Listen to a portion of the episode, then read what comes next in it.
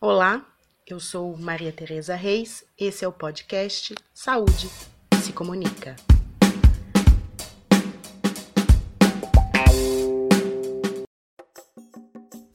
Este é o primeiro episódio do podcast do projeto de pesquisa, extensão e formação, apoio e análise para a implementação das ações na atenção básica da linha de cuidado para sobrepeso e obesidade nos municípios do Grande ABC Paulista. Início de 2018, pesquisadores da Faculdade de Saúde Pública da Universidade de São Paulo, em conjunto com profissionais das secretarias municipais de saúde da região do Grande ABC Paulista, desenvolvem ações que visam a promoção da alimentação adequada e saudável, das práticas corporais e da atividade física. As atividades fazem parte do projeto de pesquisa, extensão e formação, apoio e análise para a implementação das ações na atenção básica da linha de cuidado para sobrepeso e obesidade nos municípios do Grande ABC Paulista.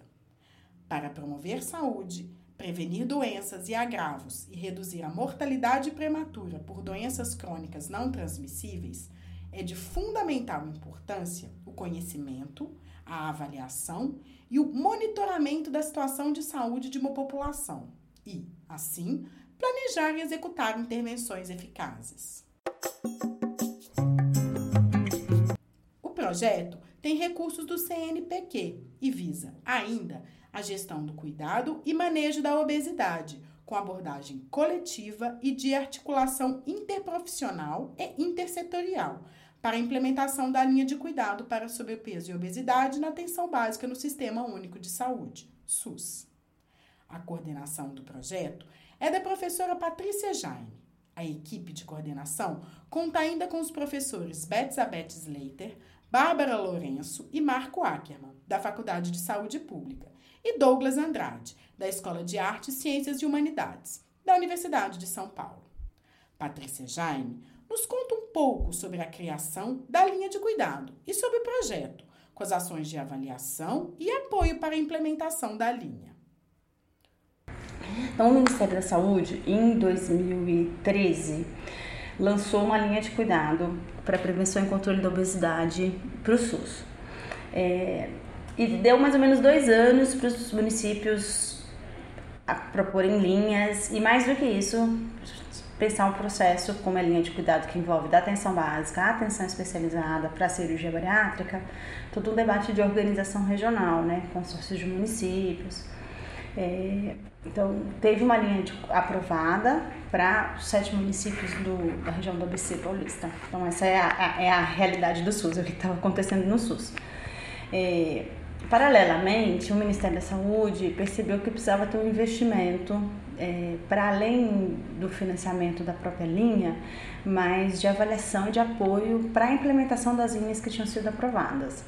Aí ele criou um edital de pesquisa e extensão em parceria com o CNPq para apoiar um projeto em cada estado brasileiro. Então teve um edital do CNPq, a gente apresentou a proposta de apoio e avaliação das ações de atenção básica na linha de cuidado do Grande ABC Paulista e nosso projeto foi selecionado dentro de duas propostas do estado de São Paulo. O projeto ele tem quatro componentes, um primeiro componente que é um componente avaliativo, né, de entender a situação, como os municípios se organizam, que ações são possíveis, quais são os gargalos, quais são as fortalezas para a implementação da linha. Tem um segundo componente que é desenvolver um processo de educação permanente para que os profissionais tenham mais, se sintam mais confiantes e competentes para desenvolver as ações necessárias, assim como os gestores locais. Né? É, depois a gente tem um processo, que é um processo de avaliação dessa experiência, se isso teve, trouxe algum impacto, os resultados disso, e de disseminação de, de boas práticas, de tecnologias desenvolvidas, tanto educacionais, mas também de, de gestão, né? que é o componente de disseminação. O professor Douglas Andrade fala um pouco sobre o direito à saúde, à atividade física, ao esporte e ao lazer. E nesse projeto, eh, eu estou trabalhando com a professora Patrícia Jaime, que é coordenadora do projeto. A gente tem um eixo que é a promoção da alimentação adequada e saudável e a promoção da atividade física.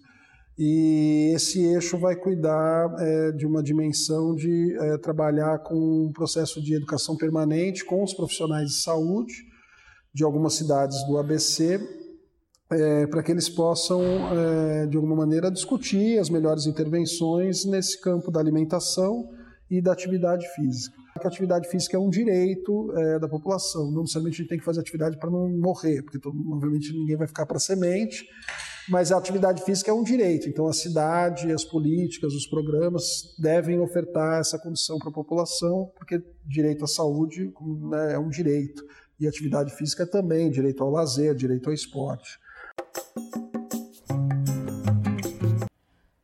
Débora Henrique, aluna de mestrado da Faculdade de Saúde Pública da USP e da equipe do projeto, falou sobre educação permanente, o aprender e o ensinar, e sobre o Guia Alimentar para a População Brasileira, durante as oficinas piloto do projeto, que aconteceram em fevereiro de 2020, na EASH USP. A espinha dorsal né, do, do projeto é a lógica da educação permanente. Né? Então, consequentemente, toda a proposta das oficinas foi pensada com base em metodologias críticas reflexivas, né? de forma que os participantes, ou seja, os profissionais da saúde, né, se apropriem de temáticas da promoção da alimentação saudável né, e adequada e também da atividade físicas e práticas corporais, de forma que o processo de aprendizagem em si né, seja compartilhado entre eles, problematizado, né? Então, nas oficinas a gente trabalha muito à luz constante da reflexão das práticas e processos de trabalho vivenciado por esses profissionais, né, em seus próprios contextos de trabalho, é, evidenciando a importância da inserção, né, entre o aprender e o ensinar na realidade dos serviços para que esse aprender seja de forma bem significativa, né.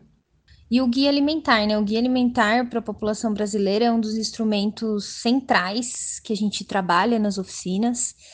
E nossa maior expectativa é que os seus conteúdos, todos eles, né, como a nova classificação dos alimentos segundo a extensão e propósito de processamento, é, aspectos sobre a comensalidade, a superação de obstáculos para uma alimentação saudável.